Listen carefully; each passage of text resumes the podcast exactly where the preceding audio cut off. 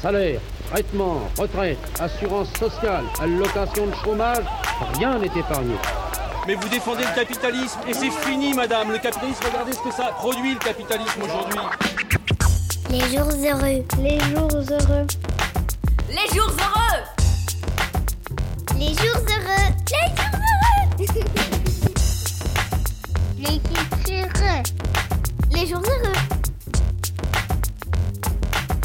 Les jours heureux. Bonsoir à toutes et à tous. Et euh, merci de nous euh, rejoindre encore une fois pour euh, un de nos lives. Donc c'est les jours heureux, c'est la sixième. Donc ce soir, on va parler Palestine et on a intitulé cette émission L'état de Palestine après Trump.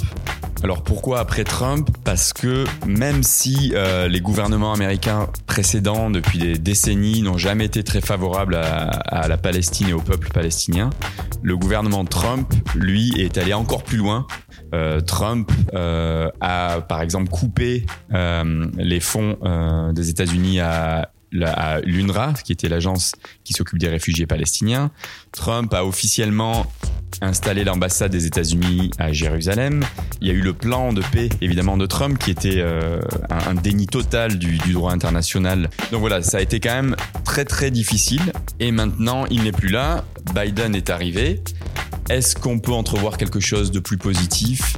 Et donc, c'est de tout cela que nous allons parler ce soir. Les jours heureux. Les jours heureux.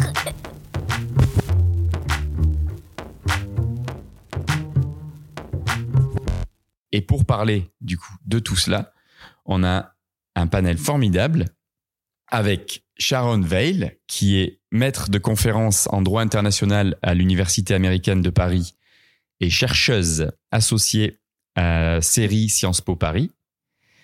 Nous avons Inès Abdelrazek, qui est directrice du plaidoyer pour le Palestine Institute for Public Diplomacy, qui est une euh, ONG indépendante basée à Ramallah. Et nous avons enfin Alain Grèche, qui est directeur du journal en ligne Orient 21.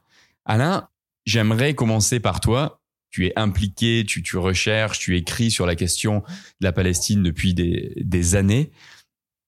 Pour toi, euh, quelque part en, quelques minutes, qu'a représenté le gouvernement Trump et est-ce qu'on peut avoir un espoir, enfin, j'allais dire, dans le, le gouvernement euh, Biden?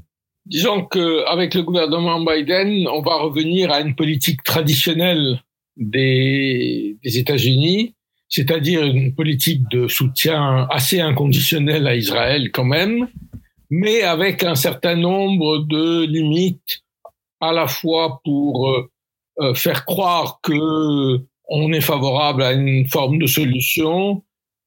Il a réaffirmé son soutien à la solution des deux États, même si euh, dans la réalité, il n'y a pas grande possibilité de, de l'appliquer. Mais ce qui est euh, plus important, c'est qu'il a redégagé le financement de l'UNRWA, l'agence euh, des Nations Unies pour les réfugiés palestiniens. Alors c'était un point d'attaque très important israélien. Les Israéliens depuis très longtemps veulent fermer cette agence en disant qu'elle contribue à maintenir vivant le problème des réfugiés palestiniens, ce qui est vrai. Donc le fait qu'ils aient repris le financement, ils ont rouvert ou ils vont rouvrir le bureau de de l'OLP euh, à Washington. Ils vont ouvrir un nouveau consulat général euh, pour les Palestiniens, mais ils vont pas revenir sur la reconnaissance euh, de la Jérusalem comme capitale d'Israël, où ils ont transformé, où ils ont transféré leur, leur ambassade. Donc, je ne veux pas dire que rien n'a changé, mais euh, ce n'est pas quelque chose qui est capable de changer la situation sur le terrain aujourd'hui. Dans la région, en tous les cas, la seule euh, chose sur laquelle euh, Biden peut changer, peut, à mon avis, va sans doute changer quelque chose d'important, c'est euh, sur l'accord nucléaire avec l'Iran, qui aura aussi des conséquences sur toute la région, y compris sur la Palestine. Mais je ne pense pas qu'au-delà de ça, il y ait un infléchissement qui amène à, à un début de négociation. Et, et, il faut dire que même si les Américains imposaient un début de négociation aujourd'hui entre Israéliens et Palestiniens, et même si l'autorité palestinienne, ce qui n'est pas impossible, l'accepte, il n'y a aucune base pour une euh, négociation aujourd'hui. Tellement les Israéliens, le gouvernement israélien euh, se situe totalement en dehors de la légalité internationale et totalement en dehors du minimum que les Palestiniens peuvent accepter. Et Dieu sait si Mahmoud Abbas est prêt, le président de l'autorité palestinienne est prêt à accepter beaucoup de choses. Oui, donc en gros, tu veux dire que Biden, c'est le retour des années Obama, même Bush, où euh, les États-Unis vont jouer ce rôle de soi-disant honest broker, donc d'arbitre équitable de la question, mais qu'il y a, on ne peut pas vraiment espérer de changements euh, concrets et, ou radicaux de, de leur part, c'est ça? Il faut dire qu'il y a un problème qui se pose aux États-Unis, à l'Union européenne. C'est pour ça aussi qu'ils veulent maintenir en vie les pourparlers entre Israéliens et Palestiniens c'est que, en principe, ils sont pour la solution à deux États. Or, tout le monde sait que cette solution aujourd'hui, elle est impossible sur le terrain. Ni les États-Unis ni l'Europe n'ont de solution alternative. Parce que la solution alternative, on en parlera tout à l'heure, celle qui se dégage sur le terrain, c'est euh, que on vit sur Israël-Palestine dans une situation d'apartheid et que la seule lutte aujourd'hui qui compte, c'est la lutte pour l'égalité de droits entre tous les habitants qui vivent sur ce territoire. Mais ça, c'est une telle révolution intellectuelle, diplomatique, politique qu'on voit mal les États-Unis et encore ni, même l'Europe s'engager dans cette voie.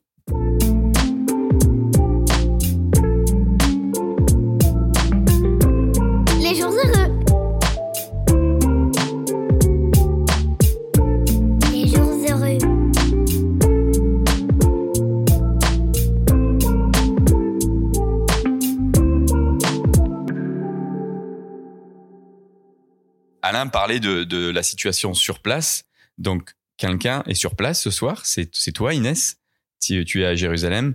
Moi, je voulais revenir sur euh, une chose importante qui a eu lieu parce que pour, parler et pour travailler sur un problème et pour essayer de le résoudre, il faut savoir de quoi on parle. Là, euh, ces quelques derniers mois, il y a eu un rapport de B'Tselem, qui est du coup la, plus grande organisation des droits de l'homme en Israël, qui a dit aujourd'hui, euh, il n'est plus possible de ne pas dire que ce qui se passe ce n'est pas l'apartheid. Euh, quelques mois plus tard, donc il y a quelques quoi, il y a peut-être une semaine ou dix jours, euh, Human Rights Watch, qui est une organisation internationale des droits humains euh, les plus connues et réputées au monde avec Amnesty International, a aussi dit ce qui se passe en Israël, c'est l'apartheid. Je voudrais que tu reviennes un peu là-dessus, sur cette notion d'apartheid et sur la différence de ces rapports, parce que il y a des années, par exemple John Dugard, qui était l'envoyé spécial des Nations Unies euh, au Conseil des droits de l'homme en, Israël-Palestine avait déjà fait un rapport sur l'apartheid euh, israélien, mais se focalisait seulement sur la Cisjordanie. Et, c'est bien de ça dont parlent ces rapports. Donc c'est ça qui est crucial à, expliquer, c'est qu'on ne parle plus juste d'apartheid en Cisjordanie, euh, c'est qu'on parle d'apartheid sur tout le peuple palestinien. Donc si tu veux dire deux mots là-dessus, merci. Oui, en fait, je pense que clairement le problème aujourd'hui, et, et, Alain l'a mentionné, c'est cette dissonance et, cette déconnexion entre la réalité, euh, la réalité à la fois de terrain, la réalité politique euh, de ce qui se passe, et le discours diplomatico-politique et le cadre euh, dans lequel on met le, ce qui se passe en, Israël-Palestine.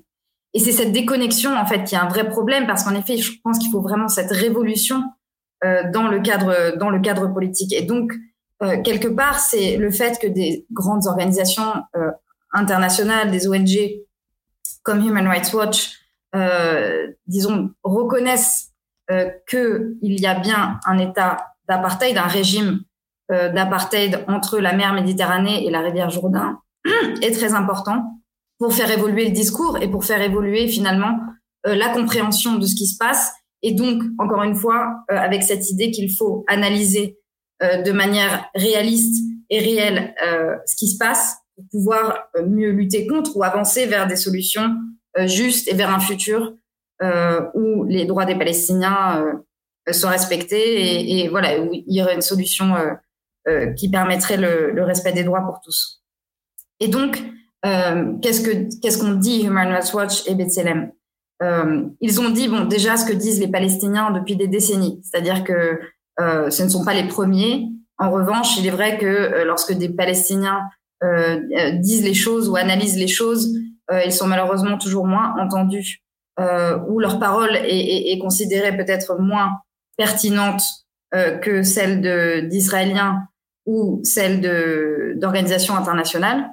Et en fait, ce qu'ils disent, c'est que en gros, il y a, il faut, il faut arrêter cette illusion qu'il y a d'un côté un régime palestinien qui serait donc les territoires occupés et de l'autre Israël qui serait une démocratie, puisque c'est un peu le mythe qui, qui, qui, persiste, mais que en fait il y a bien un régime où Israël a mis en place un système de domination systémique d'un peuple sur un autre.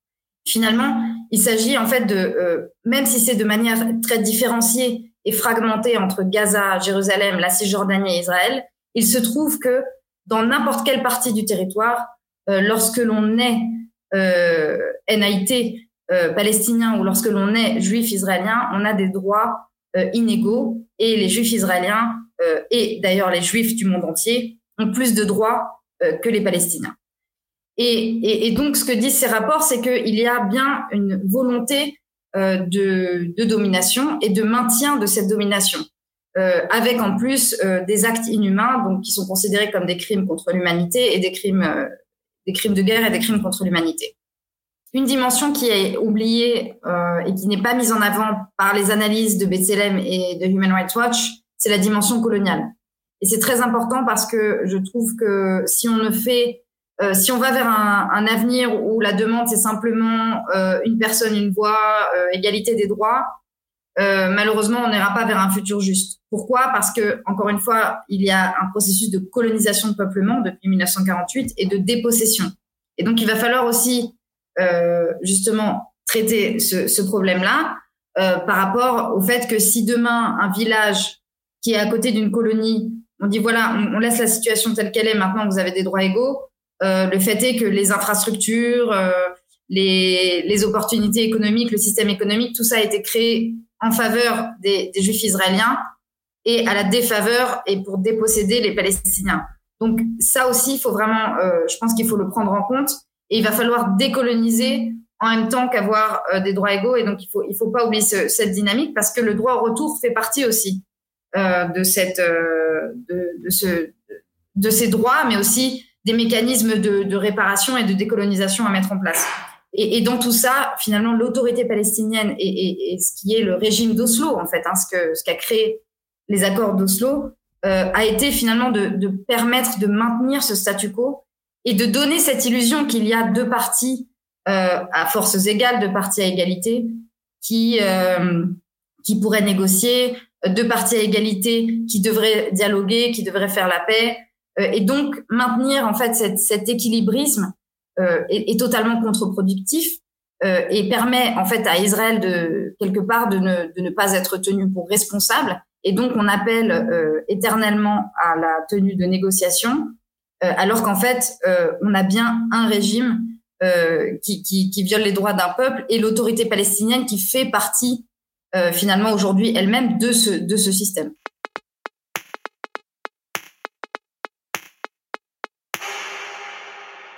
Oui, oui, c'est euh, et, et, comme tu, tu, le disais très bien et, et, comme le disait aussi Alain, euh, une fois qu'on a, on sait de quoi on parle, qu'est-ce qu'on doit faire nous en tant que société civile pour quelque part euh, changer la, la sémantique aussi, le vocabulaire qu'on uti, utilise?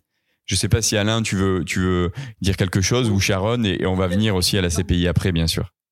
Je dirais une des conséquences les pires des accords d'Oslo, au-delà du contenu même des accords, c'est d'avoir donné l'illusion à la communauté internationale, mais même à une partie de l'opinion, que le problème était résolu, qu'il y avait deux peuples face à face et qu'ils pouvaient négocier, et que si tout le monde négociait en bonne foi, on allait aboutir à une solution.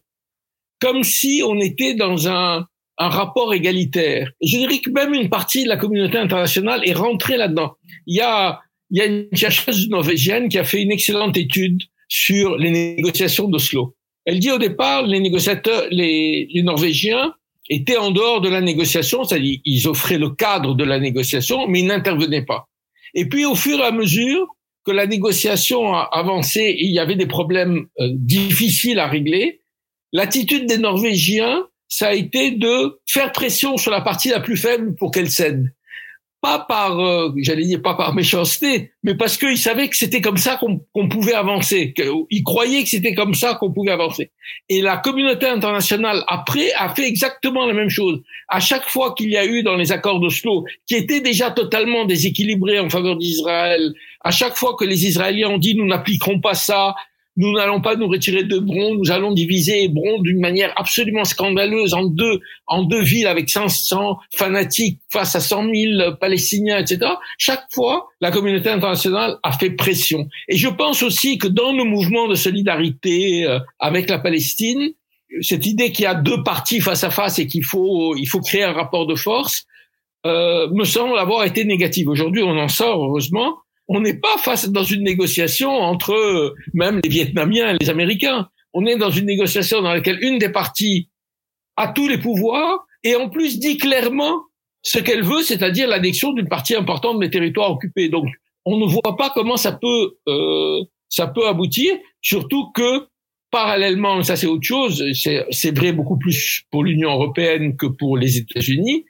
L'Union européenne, pendant toute cette période, a renforcé, tout en disant qu'il était pour les deux États contre la colonisation, a renforcé ses relations bilatérales avec Israël, c'est-à-dire qu'Israël a tous les avantages. Aujourd'hui, pratiquement, on peut dire qu'Israël est un État quasi membre de l'Union européenne, tellement il y a d'avantages pour l'Union européenne. Tout ça au nom de la lutte contre le terrorisme. Donc Israël n'a aucun intérêt à céder.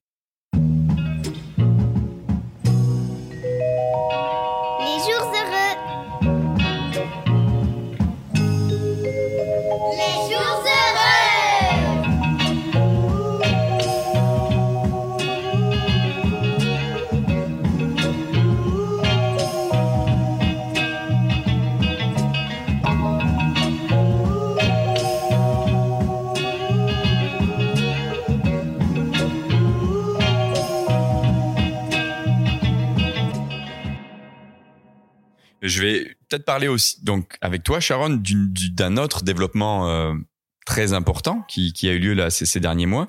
En gros, après cinq ans d'une enquête préliminaire de la Cour pénale internationale, a euh, du coup en mars euh, cette année ouvert une enquête à propos de la situation en Palestine ce qui est quelque chose, encore une fois, après cinq ans d'enquête préliminaire, que beaucoup de, de, militants, on va dire, de juristes, d'avocats et aussi évidemment de, politiciens euh, palestiniens espéraient.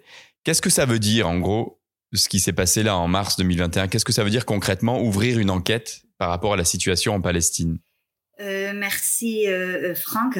Est-ce que, avant de répondre à cette question, je vais peut-être faire un petit pont avec euh, ce que, voilà, ce que vous avez euh, euh, parlé juste maintenant.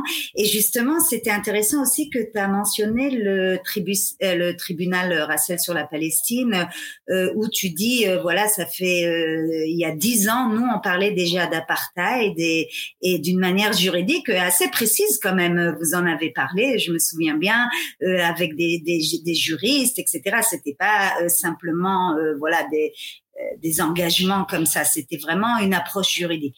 Et moi, ce que je trouve intéressant, c'est se demander la question comment on développe des discours juridiques? Parce que si on regarde la situation aujourd'hui, franchement, elle n'est pas si différente euh, juridiquement parlant d'il y a 10 ans ou 20 ans ou avant. C'est-à-dire, alors pourquoi aujourd'hui on a B'Tselem qui publie ce rapport-là. Pourquoi aujourd'hui on a Human Rights Watch qui publie ce rapport-là quand on, euh, voilà, on aurait bien pu en, parler déjà il y a 20 ans, euh, il y a 10 ans, euh, etc. Et alors, ce que moi je trouve intéressant, c'est que le discours juridique qu'il y avait avant, il correspondait pas mal à ce que Alain disait. En fait, c'est l'idée d'avoir deux États euh, il y a un État Israël souverain démocratique et il y a un État sous occupation, mais qui va aboutir à la fin de ce processus-là. Et à partir de ce discours juridique euh, sous l'occupation militaire, euh, quand on a cette fiction-là de deux dont un démocratique et, deux en voie de devenir un pays, mais juste sous, sous occupation, euh, qui est euh, voilà quelque chose de temporaire. Finalement, on a arrivé à maintenir cette situation-là pour vraiment beaucoup d'années et en justifie euh, avec des justifications légales quand on disait bon on peut même aller à la Cour suprême israélienne et elle de temps en temps va revoir la légalité de tout ça Ça jusqu'à aujourd'hui. Et là, aujourd'hui, ils disent stop. Human Rights Watch et B'Tselem, tout d'un coup, ils disent non, en vrai. Bon, c'est pas tout d'un coup, c'est un processus, évidemment. Mais là, on publie ces rapports d'apartheid. Alors, pour moi, ils sont vraiment en corrélation avec ce qui se passe à la CPI. C'est pas par hasard que aujourd'hui, on veut parler d'apartheid du point de vue juridique. Parce que finalement, on a une instance devant qui on pourra vraiment euh, le plaider et c'est la CPI qui aujourd'hui euh, fait l'investigation et, et, évidemment un des buts de ces ONG est de montrer euh, à la procureure qu'il s'agit d'apartheid. Et dans la Cour pénale internationale apartheid ça fait partie des crimes contre l'humanité hein. C'est pas un, crime autonome c'est un, une partie de, de crimes contre l'humanité. C'est-à-dire on va pas parler que de crimes de guerre que c'est les, les colonies que c'est crimes de guerre ou bien les violations euh, qu'il y a eu à Gaza euh, dans, dans, dans la guerre de 2014 euh, ou dans les combats de 2014. Mais on va aussi aller pour crimes contre l'humanité et là on va regarder persécution et apartheid. Alors ça c'est au point de vue juridique. Mais point de vue société civile, je pense que ça, c'est encore plus fort de ce qu'on avait dit avant. Voilà, il y a des crimes de guerre, voilà, il y a des violations de DH. Euh, bon, on a la Cour suprême israélienne, de temps en temps, elle peut aider. Finalement, ce qu'elle a fait, la Cour suprême euh, israélienne, pendant 20 ans, elle a juste légitimé tout ça. C'est de dire, et c'est justement ce que tu as dit, Franck, euh, voilà, apartheid, ça veut dire stop. Euh, c'est plus l'État qui peut gérer ça. Il faut une intervention euh, extérieure, euh, soit un boycott, soit la Cour pénale internationale, soit voilà. C'est-à-dire que dès qu'on parle de apartheid, là, ça devient clair que c'est plus une question interne qui peut se résoudre. Je, voulais continuer vite fait sur la CPI. Mm-hmm. Je suis pas juriste, mais la CPI juge des individus. On est d'accord. Hein. C'est alors, alors donc il y a donc ça serait positif de toute façon. Donc la CPI, elle peut être utile pour toi en quoi et en quoi aussi elle n'ira pas assez loin de toute façon, euh, quoi qu'il se passe avec son, son rapport ou ses, ou ses décisions. Et on sait encore pas combien de temps ça va prendre tout ça parce qu'ils ils font face à des, à des pressions terribles évidemment euh, depuis qu'ils ont annoncé ça. Oui, après il y a des pressions, mais il y a des des, des, des pressions euh, euh, de, sens inverse. Tu sais quand elle a ouvert l'enquête euh, contre les États-Unis euh, il y a deux ans, il me semble, ou un an, je sais pas, euh, c'était sous Trump. Alors ils ont ouvert l'enquête, ce qui s'est passé en Afghanistan, les les black sites, etc. Et là, Trump, il a fait des sanctions contre la procureure, c'est-à-dire euh, elle était interdite d'entrer aux États-Unis et ils ont euh, ils ont euh, comment dire ils ont pris tous les tous ces biens, ils ont fait un, un gel de ces biens aux États-Unis. C'est-à-dire c'est extrême quand on voit un président qui fait vraiment des, des sanctions euh, visées sur quelqu'un, ça, ça n'a jamais vu. Euh, et là, il y a le début avril, il y a Biden qui a euh, qui a euh, enlevé ces sanctions-là. Bon, alors il dit bien qu'il est toujours euh, contre la décision d'ouvrir une enquête en Israël et aux États-Unis, mais il a enlevé les, sanctions, ce qui est intéressant. Voilà. Après, évidemment, la Cour pénale, euh, c'est pas demain qu'on aura là-bas le premier ministre israélien ou, des, ou des officiers, etc. Mais quand même, une fois qu'elle a annoncé les débuts de l'enquête, ce qui était très intéressant dans la presse israélienne, c'est qu'on a vu qu'ils avaient vraiment, euh, ils, prenaient ça très très au sérieux. Moi, j'étais étonnée euh, combien euh, c'était pris en sérieux. C'est-à-dire, euh, tous les journaux ont parlé de ça et ils disaient, euh, euh, on a établi une liste de 200-300 personnes qui pourraient être sous mandat d'arrêt en Europe. aussi, les mandats d'arrêt, ils vont être secrets, alors c'est compliqué, etc. Mais alors, c'est-à-dire, ils se préparent, et ça, c'est quand même du, du, jamais vu. Euh, Maintenant, d'ici à jusqu'à, on aura vraiment quelqu'un à la haie, euh, ça se trouve, ça va même jamais arriver. Mais euh, ça, ça donne, euh, voilà, ça donne quand même ce que ça donne euh, euh comme outil pour la société civile, pour les, voilà, pour pour continuer quoi. Et, et justement, je trouve que ce développement d'apartheid, il est aussi lié à ça. Est-ce que les difficultés de Netanyahou à former un gouvernement et donc à rester premier ministre peuvent potentiellement l'amener devant la CPI. Donc, est-ce qu'il aurait une sorte de d'immunité tant qu'il est Premier ministre? Et une fois qu'il l'a plus, est-ce que potentiellement, ça serait quelqu'un qui pourrait être un jour amené devant la CPI Oui, ben merci pour cette question. Ben la, la réponse elle est plutôt simple. Il n'y a pas d'immunité devant la CPI. Euh, voilà, on peut être président, euh, premier ministre. D'ailleurs, on a eu des, des, tribunaux internationaux qui ont jugé euh, euh Ouais, non, ils étaient plus en. Non, mais il n'y a pas d'immunité. Ça, c'est seulement au niveau national qu'on a ce problème-là. C'est-à-dire que si, euh, à travers la compétence universelle, c'est les cas que Franck a mentionné avant, si on veut aller dans un tribunal en France ou en Angleterre ou en Espagne ou peu importe, poser une plainte, alors là, c'est vrai qu'on a des problèmes d'immunité, mais au niveau international, euh, euh, voilà, l'immunité ne joue pas.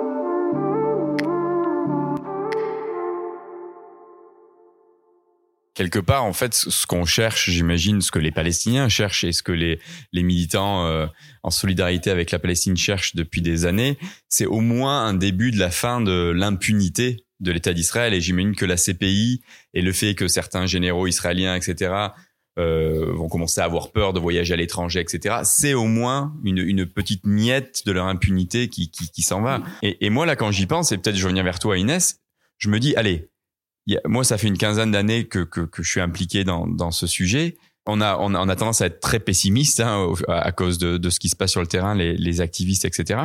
Mais là, il y a quand même des changements vraiment super importants. Le tribunal Russell, il y a dix ans, qu'on a dit c'est un apartheid sur sur toute euh, la Palestine euh, euh, historique, on nous a dit, même certains juristes du tribunal Russell, non, non, vous allez trop loin. Maintenant, Human Rights Watch le dit, B'Tselem le dit. Quand on parlait de la CPI il y a un moment, euh, tout le monde disait la CPI ne s'emparera jamais du dossier Palestine. En mars, la CPI dit on donc c'est quand même des changements assez fondamentaux, dont on devrait pouvoir se servir nous, euh, la société civile. Tu crois pas? Tout à fait. Et, je pense qu'on est vraiment dans un moment de transition. Je ne sais pas combien de temps elle va durer. Euh, ça peut durer assez longtemps, mais je pense qu'en effet, c'est des évolutions assez positives dans le discours. En effet, il y a dix ans, quand on disait apartheid, les gens faisaient des grands yeux et vraiment, c'était quelque chose de très tabou. Et, d'ailleurs, aujourd'hui, on le voit bien euh, chez les, diplomates, euh, les, politiques et, ceux qui finalement vivent du, processus de paix ou, leur fiche de paix dit processus de paix, sont très mal à l'aise. Parce que justement, ils savent bien que euh, tout le cadre politique qui a quand même créé de nombreux systèmes, des, des nombreux meetings, enfin, faut voir toute la bureaucratie aussi qu'il y a derrière ce fameux processus de paix inexistant et donc aujourd'hui, ils savent bien que à la fois cette solution à deux États, euh, ils répètent un peu ça comme un mantra euh, complètement vide, en fait, sans aucun, sans aucune soupape, euh, ni, ni de, de, la réalité sur le terrain, ni politique. Mais par ailleurs, il n'y a pas encore la volonté politique, justement, euh, de, de, de casser l'impunité d'Israël. Et je pense que c'est ça qui est au cœur des évolutions aujourd'hui. C'est vraiment ça. C'est à quand il y aura ce basculement de pouvoir mettre Israël face à ses responsabilités. Mais tout ça va prendre beaucoup de temps et c'est vrai que ce qui est en fait euh, euh frustrant et au quotidien et, et, pour les Palestiniens aussi et, et pour les, les euh, dire les mouvements de solidarité, c'est vraiment cette euh, apathie politique et cette non volonté euh, justement de d'agir. Mais je pense aussi que les, les tribus politiques changent. Donc autant on va dire que les années 90 et il y a 30 ans euh, lorsqu'il y a eu les, les, les négociations d'Oslo, on était vraiment dans cette, euh, cette ère diplomatique, hein, où c'était vraiment des diplomates qui allaient euh, euh, négocier avec des médiateurs étatiques, etc. Aujourd'hui, on voit bien que l'influence politique se joue avec justement la société civile, que ce soit les ONG des droits de l'homme, mais aussi les parlementaires et l'évolution, par exemple, du Parti démocrate aux États-Unis et du discours aux États-Unis euh, se fait à la, vraiment à la gauche du Parti démocrate, qui certes n'a pas encore l'influence politique nécessaire, mais qui a fait évoluer aussi avec eux euh, certains euh, lobbies, euh, par exemple pro-Israël, pro qui eux-mêmes sont amenés à aller plus justement vers des positions où ils, ils, doivent remettre en question leur position sur les deux États. Et donc, je pense qu'il y a beaucoup d'acteurs politiques au-delà des diplomaties traditionnelles euh, qui, qui commence à avoir plus d'influence. Et c'est là qu'il faut, je pense, vraiment mettre l'accent euh, parce que à la fois les diplomates n'ont pas la volonté politique ou le, ou le support de leur gouvernement, mais aussi parce que l'autorité palestinienne, qui est en fait le pendant, on va dire, politique de, de ces interlocuteurs-là, n'a pas encore fait le pas de transformer ses stratégies. Et donc, c'est l'excuse principale d'Israël de dire oui, mais regardez, euh, finalement, l'autorité palestinienne et l'OLP continuent à appeler au, respect des accords d'Oslo, aux négociations. Euh, tout cela ne fait absolument aucun sens, euh, mais finalement, ça permet à ceux qui ont le pouvoir encore de, se maintenir au pouvoir. Et donc, on est vraiment, on est vraiment dans cette farce et dans ce théâtre qui, malheureusement, est celui qui a le pouvoir et, qui, pour l'instant, tient. Mais jusqu'à quand? Merci Inès. Je voulais parler de l'autorité palestinienne un petit peu parce que alors c'est toujours euh, difficile. Hein. Il, y a, il, y a, quand même un, un, oppresseur et un opprimé. L'autorité palestinienne fait partie des opprimés, mais malgré tout, elle joue un rôle, comme tu le disais Inès et comme euh, l'insinuait aussi Alain, depuis des années, euh, qui qui est assez néfaste. Comment on fait? Si l'autorité dans six mois dit ah on va se rasseoir à la table des négociations avec euh, Netanyahou s'il est, s'il est Premier ministre et Biden et le reste Il est clair qu'il y a, besoin d'un renouvellement du mouvement national palestinien. Après, je pense que ce qui est souvent, euh, en tout cas mal compris, c'est où sont les obstacles. Et donc, encore une fois, tant que Israël euh, maintient ce régime où elle contrôle finalement tant l'autorité palestinienne et territoires palestiniens qu'Israël et, et en gros a le pouvoir militaire, économique et politique sur les Palestiniens, c'est-à-dire cela met beaucoup d'obstacles au renouvellement du système politique palestinien. Mais il est clair qu'il faut un renouvellement du mouvement national. Et donc, ce qu'il faut pour arriver euh, là, c'est plusieurs choses. C'est-à-dire, un, euh, laisser la société civile respirer et, faire en sorte de créer des conditions pour qu'il y ait euh, des mouvements politiques ou, ou, une société civile démocratique qui émerge. Or, d'un côté, on a bien sûr donc l'occupation militaire euh, qui a euh, décimé euh, euh, et, et, réprimer euh, l'activisme politique quel qu'il soit, avec la complicité de l'autorité palestinienne aujourd'hui de plus en plus autocratique qui coordonne la sécurité avec Israël. Tout ça dans, est prévu par donc le, le régime d'Oslo. Donc il est très difficile de, de se mobiliser aujourd'hui parce qu'on peut aller dans une prison d'Israël ou dans une prison de l'autorité palestinienne.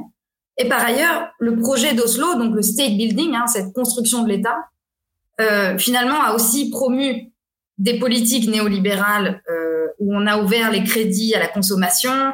On a dit aux gens soyez des consommateurs mais pas des citoyens. Et donc aujourd'hui, on est dans une société extrêmement fragmentée géographiquement du fait justement de cette politique israélienne de fragmentation, mais aussi fragmentée socialement et économiquement, où il y a beaucoup d'inégalités, mais aussi où on a encouragé les gens à être des, des, des consommateurs et où toutes les organisations en fait de la société civile qui avait finalement créé l'OLP, l'Organisation de libération de la Palestine, euh, sont, ont été complètement vidés de leur représentativité. Les syndicats, les syndicats de femmes, de travailleurs, les syndicats d'étudiants, en fait tous ces tous ces corps là qui étaient importants d'organisation de, sociale, de solidarité, euh, ont finalement disparu pour laisser place à des ONG professionnelles, à des entreprises privées et la dépendance envers en fait les, les donateurs internationaux euh, fait que les donateurs internationaux privilégient les projets et les investissements non politiques, enlèvent l'incentive, c'est-à-dire ils, euh, ils, euh, ils essayent de ne pas euh, financer des projets trop politiques parce que bien sûr c'est sensible, ils veulent pas que voilà, c'est mieux de rien faire de politique du tout. Et donc, et donc tout cela finalement fait que le tissu politique palestinien est, est complètement euh, cassé et donc c'est ça qu'il faut reconstruire. Et donc, c'est, il faut des conditions pour ça. Et donc, c'est là où la, communauté internationale aussi euh, joue un jeu, à la fois parce que l'impunité d'Israël joue un jeu et parce que ce projet de state building a finalement créé euh, justement des consommateurs plutôt que des activistes politiques.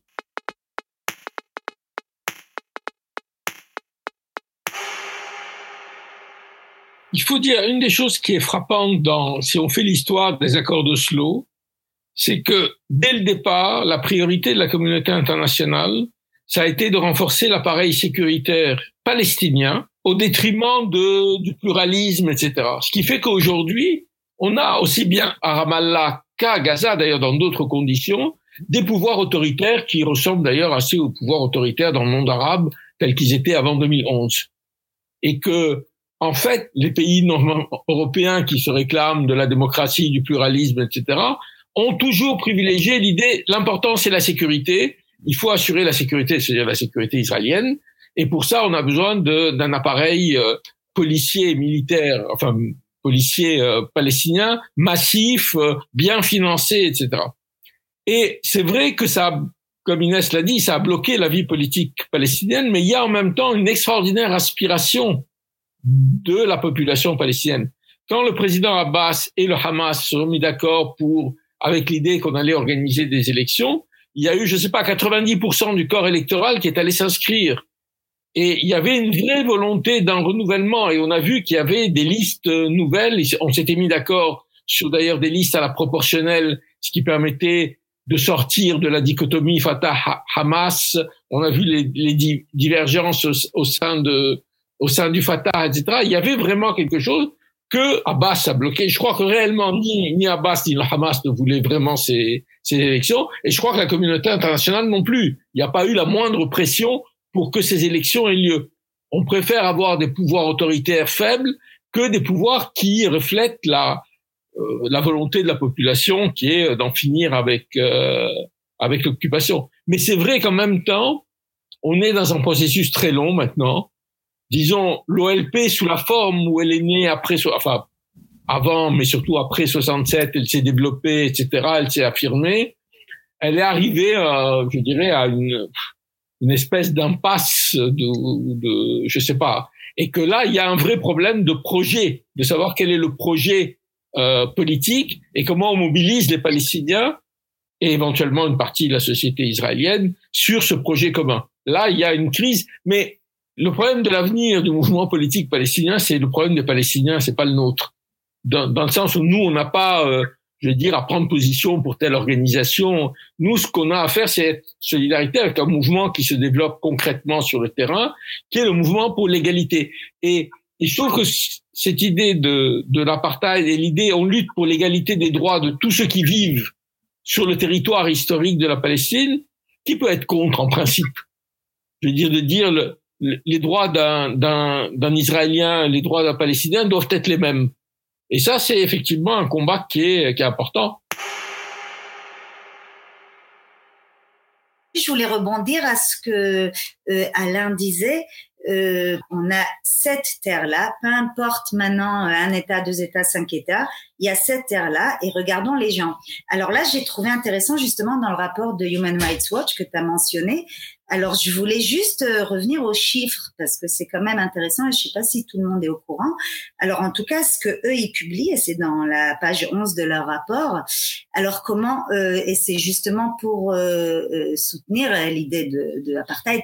Alors, ils disent qu'il y a 6,8 millions de juifs qui habitent d'un côté à l'autre. Hein, on parle de toute la, cette terre-là, euh, et justement que eux ils habitent un peu partout, c'est-à-dire euh, en dans les Green Line, dans la ligne verte, euh, Jérusalem d'Est et, et, la West Bank.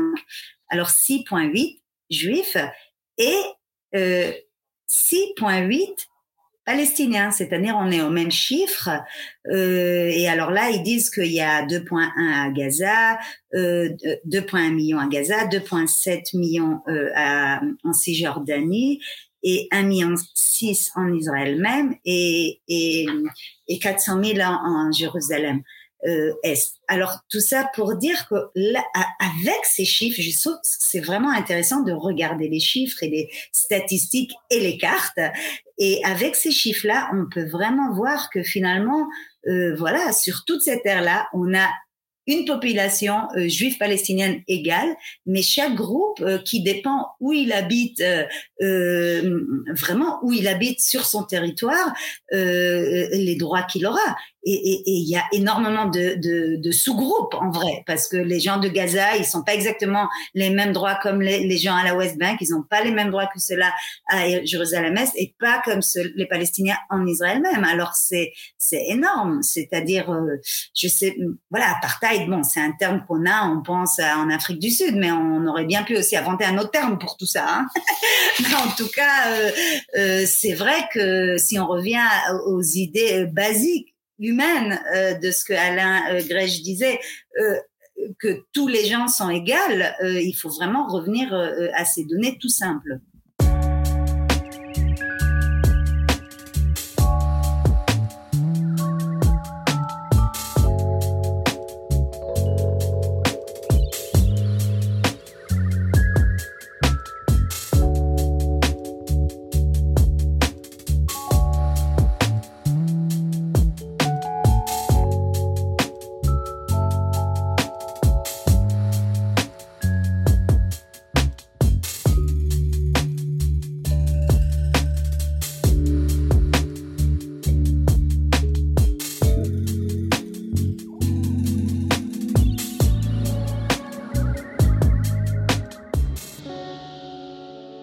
Y a ce mouvement qui est né en 2004, le mouvement donc BDS, boycott des investissements et sanctions, euh, qui est un mouvement qui appelle euh, au respect des droits du peuple palestinien et qui demande vraiment des, euh, certains droits comme le droit au retour, le, droit des Palestiniens qui habitent en Israël, donc des Palestiniens citoyens d'Israël, etc.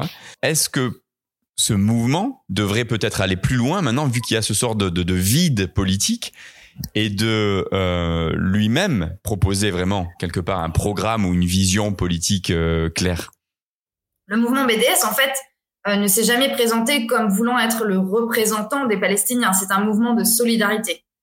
Donc c'est très clair et ils l'ont toujours dit qu'ils sont là pour mettre fin justement ou pour essayer de, renforcer la solidarité et lutter contre l'impunité d'Israël. Et je pense honnêtement les évolutions qu'il y a eu ces dernières années, euh, BDS y a contribué. Donc beaucoup de gens disent oui, mais le boycott ça marche pas économiquement, etc.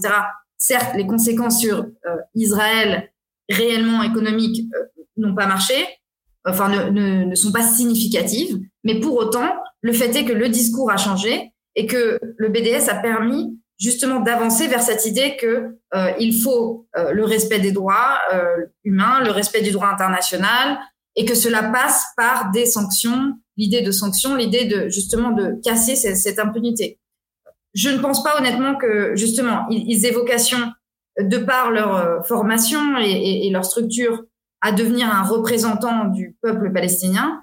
Euh, ce qu'il y a aujourd'hui, c'est que les Palestiniens ont besoin d'une nouvelle représentation politique. Ils ont besoin de représentants, de gens qui décident pour eux, qui sont représentatifs. Et c'est là tout l'enjeu, parce que en effet, les Israéliens euh, n'ont aucun intérêt à ce qu'il y ait euh, finalement une représentation démocratique palestinienne. Les Américains non plus et les Européens pas beaucoup plus. Et donc finalement, euh, et, et, le leadership palestinien en place, pas non plus. Et donc malheureusement, aujourd'hui, je dirais que la décision qui a été prise de, du report des élections, du report indéfini, euh, donc si ça se trouve, ce sera une annulation pure et simple, c'est vraiment autour euh, de la personne de, du président euh, Abou Mazen, euh, Mahmoud Abbas, euh, et de ses et de, ses loyalistes. mais c'est vrai que, comme l'a dit Alain, la plupart des gens ont soif d'une nouvelle représentation, euh, de, de, mobilisation politique, etc.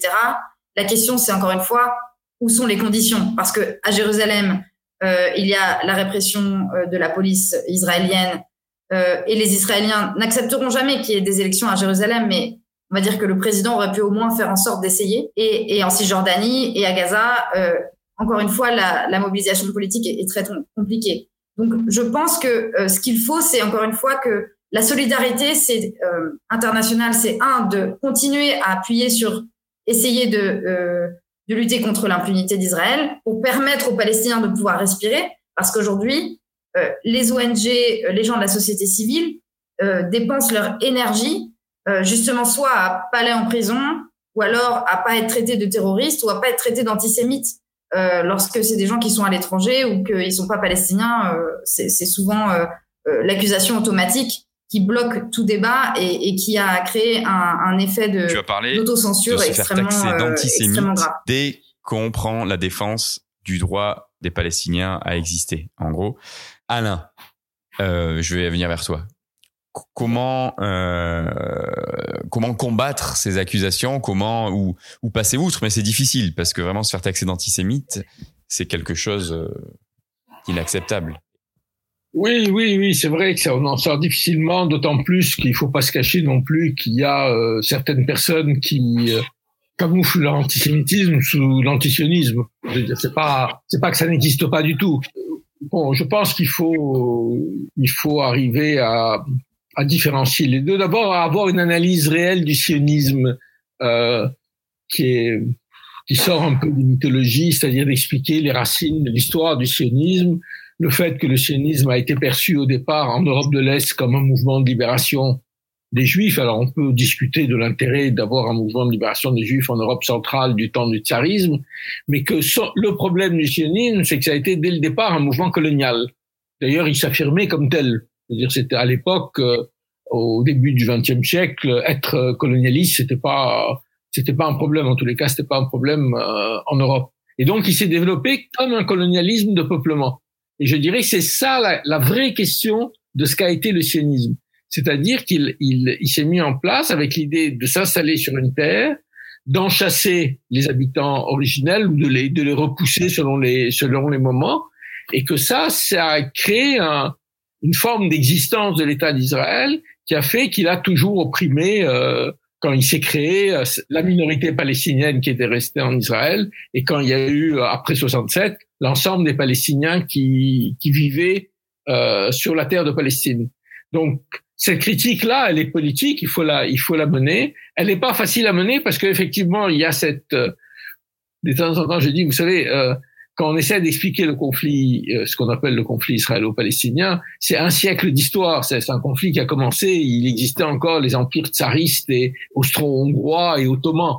Donc il y a quand même une, c'est-à-dire c'est un, un conflit qui est complexe, qui ne pas se, se, se, résumer.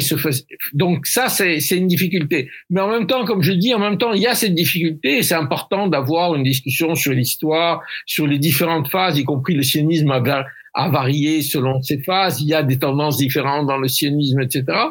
Mais de dire qu'aujourd'hui, ce à quoi a abouti le sionisme, c'est à la domination d'un peuple sur un autre. Et ça, c'est une évidence, quoi. C'est-à-dire, et, et ça, je pense qu'on peut le comprendre sans connaître forcément toute l'histoire. Tout le monde voit qu'il y a un peuple qui est opprimé. Le Human Rights Watch l'a dit, euh, euh l'a dit, puis plein de gens le disent. Et il y a un, peuple qui est euh, qui est oppresseur. Et c'est ça que nous ayons de, de euh, nous essayons de condamner. Mais c'est un discours qui est aussi dangereux parce que il y a une montée de l'antisémitisme aujourd'hui, notamment en Europe de l'Est. Mais c'est un antisémitisme qui n'inquiète pas du tout les dirigeants israéliens. Hmm. Parce qu'en fait, leur problème, le problème, c'est pas d'être antisémite. Ils s'en foutent qu'on soit antisémite du moment qu'on est pro-israélien. Ouais, je trouve intéressant ce que tu disais que l'antisémitisme, c'est pas la peur de l'antisémitisme, mais c'est quand ça, ça, ça nous sert euh, contre euh, la critique euh, euh, pro-palestinien, donc voilà. Mais je voulais quand même revenir au, au traumatisme euh, du peuple juif parce que c'est quand même aussi quelque chose qui existe. Alors, euh, euh on est bien d'accord que voilà, on parle de domination, etc. et tout ce qu'on est en train de dire, mais il y a aussi ce traumatisme collectif euh, en Israël qui est fait euh, du génocide qui était euh, fait euh, ici en Europe. Et voilà, et il faut quand même prendre ça en compte si on a envie aussi quand même de comprendre pourquoi des discours comme ça, ils s'empruntent si vite aussi dans la dans la population, c'est-à-dire dans la population juive, j'entends.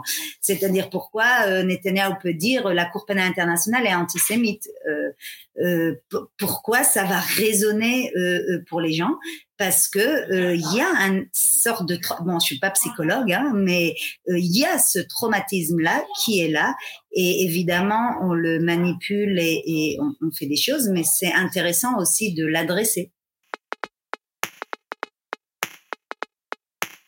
alors on a, on, a, on a parlé de plein de choses là. Euh, Inès, je sais pas si tu veux réagir. Moi, je voulais te poser une question. Alors, si tu veux réagir, tu peux réagir, mais j'ai une question en plus pour toi. Alain disait, euh, qu'expliquer euh, la question palestinienne ou le conflit israélo-palestinien à quelqu'un qui ne qui ne saurait pas de, de quoi il s'agit, c'est très complexe. Euh, mais j'aimerais bien savoir si toi tu pourrais renverser cette question et dire non au contraire c'est pas complexe parce qu'en fait euh, ce qu'on nous sort à chaque fois euh, c'est ce qu'a dit Alain quand on veut parler du conflit israélo-palestinien c'est quelque, on nous sort, moi je peux pas parler de ça, c'est un truc ad vitam aeternam, ça fait 3000 ans que ça existe, c'est entre juifs et arabes, euh, voilà, ça m'intéresse pas parce que c'est trop, c'est trop compliqué. Alors, c'est une question peut-être difficile, mais alors, toi, si tu devais expliquer le conflit israélo-palestinien aujourd'hui à, un martien qui arriverait de Mars, qui n'aurait jamais entendu parler de, cette chose-là, tu, tu, dirais, tu dirais quoi? Question pas facile, en effet. Et en plus, tu as 30 secondes. Euh, non, je suis d'accord euh, complètement. Hein, euh, moi, j'ai des interlocuteurs internationaux, c'est mon, mon, travail, et c'est vrai qu'il y a toujours cette idée que, voilà, c'est mon Dieu, c'est deux, deux, peuples qui n'arriveront jamais à s'entendre. Et, et, encore une fois, je pense que c'est basé sur une série de, de mythes et, et, en fait d'idées reçues qui sont très persistantes. Tout comme Israël serait l'unique démocratie du Moyen-Orient. Euh, et, et, ce genre, et ce genre de, de, de mythes. Et donc, euh, en effet, je pense qu'il y a une manière euh, en tout cas décomplexifier ou en tout cas d'essayer d'expliquer euh, la réalité face à laquelle on est. Et c'est pour ça que euh, des, des, des, concepts ou des idées comme l'apartheid permettent, je pense, euh, de faciliter la compréhension. Parce qu'on peut dire que justement, en, donc, ce que certaines personnes appellent la Terre Sainte même, ou en tout cas Israël et les territoires occupés, enfin, ou la Palestine historique. Donc voilà, c'est cette terre entre la, rivière Jourdain et la mer Méditerranée, où il y a deux, deux peuples qui vivent et où il y a la domination d'un peuple sur un autre. L'histoire fait qu'on en arrive là, euh, avec le mouvement de colonisation euh, et, et, et, tout ce que ça a engendré. Donc, clairement, si on regarde sur le temps long, euh, il y a plein de choses à dire. Mais je pense que pour décrire une réalité et aussi pour avancer et pour déconstruire, je pense qu'il y a beaucoup à déconstruire, déconstruire certains mythes ou cette peur que tout ça est trop complexe. Euh, il faut, il faut vraiment démarrer par voilà la réalité aujourd'hui. Et et, et, je pense que les Israéliens jouent beaucoup là-dessus parce que en fait, les, les défenseurs d'Israël, la plupart du temps, quand il se passe quelque chose, euh, lorsque un policier euh, à Jérusalem va tuer un Palestinien dans le dos euh, qui était non armé, euh, tout de suite, l'argument c'est souvent de dire oui, mais c'est beaucoup plus complexe que cela. Euh, arrêtez de commenter ça. Alors c'est vrai qu'on est dans la société du, du, commentaire et, de la réaction assez vive et, émotionnelle sur les réseaux sociaux. Cela dit, euh, c'est quand même un, on va dire, un talking point, un élément de langage très récurrent et une rhétorique très facile. Et donc, il y a vraiment beaucoup de ces rhétoriques finalement à, déconstruire. Mais les Israéliens sont très forts. Ils ont vraiment une machine euh, diplomatique, de propagande, de lobby euh, qui est très forte. Euh, euh c'est certain. Je veux dire, il y a des organisations qui défendent la politique d'Israël coûte que coûte, qui sont très bien financées, euh, qui sont très bien connectées et, donc, ces, ces, ces, organisations-là, qui en plus souvent ont des, relations avec le gouvernement euh, israélien directement, contribuent à renforcer euh, ces éléments de langage de manière systémique, systématique, ce qui fait qu'après, c'est un peu plus difficile de les déconstruire.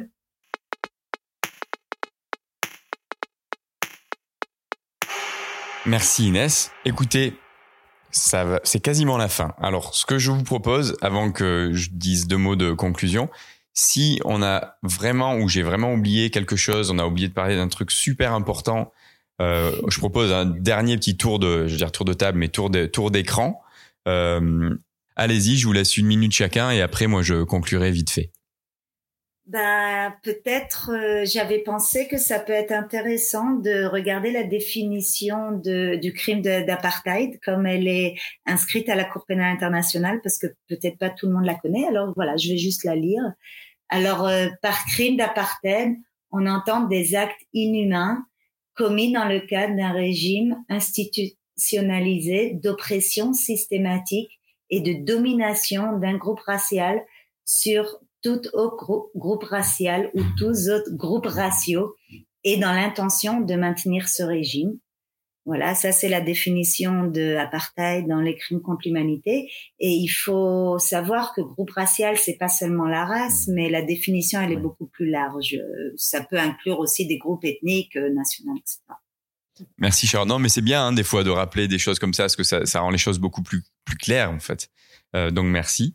Euh, Inès, Merci beaucoup. Non, le, la dernière chose que j'aimerais dire, c'est c'est très important de centrer la voix des Palestiniens et, et d'inviter des Palestiniens à, à, parler. Donc déjà, je vous remercie de ces invitations, mais aussi vraiment les Palestiniens dans leur diversité, parce que euh, on a encore trop tendance à vouloir inviter un Palestinien uniquement quand il y a un Israélien à côté, euh, ou à ou à estimer que la parole des Palestiniens soit émotionnelle ou biaisée voilà, donc c'est vraiment important parce que les Palestiniens sont les premiers à faire l'expérience et à connaître directement euh, la situation sur le terrain euh, et la situation tout court. Et donc, euh, je pense que c'est un point important dans, dans, toute euh, action ou activité.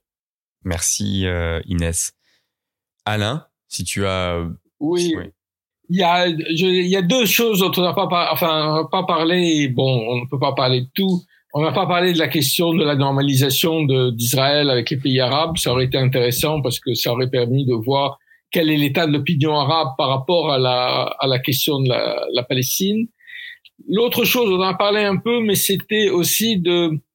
Moi, je trouve qu'un des arguments avancés dans, dans cette euh, chose, question, c'est que la Palestine est aujourd'hui la dernière question coloniale ouverte. c'est qui n'a pas connu le début d'une solution. Et tous les autres pays euh, ont obtenu euh, l'indépendance nationale euh, sous une forme ou sous une autre. Bon, il y a le problème un peu à part du Sahara, mais c'est le dernier cas de décolonisation. Et je, enfin, majeur de décolonisation. je trouve que c'est quelque chose dont il faudrait un jour discuter parce que ça a été une colonisation de peuplement. Toutes les colonisations n'ont pas été des colonisations de peuplement et que elle a eu, ça a eu des conséquences. Mais bon, on peut pas évidemment euh, discuter de tout en une heure et demie. Et merci à toi pour l'invitation et la possibilité de parler. Ben voilà, c'est fini. Donc merci à toutes et à tous déjà de nous avoir suivis ce soir. Merci évidemment à Inès, à Sharon et à Alain. C'était euh, passionnant, très intéressant comme d'habitude. Et euh, voilà, à très bientôt. Merci encore et bonne bonne soirée à vous trois. Merci. Hein. merci. Au revoir. Les jours heureux.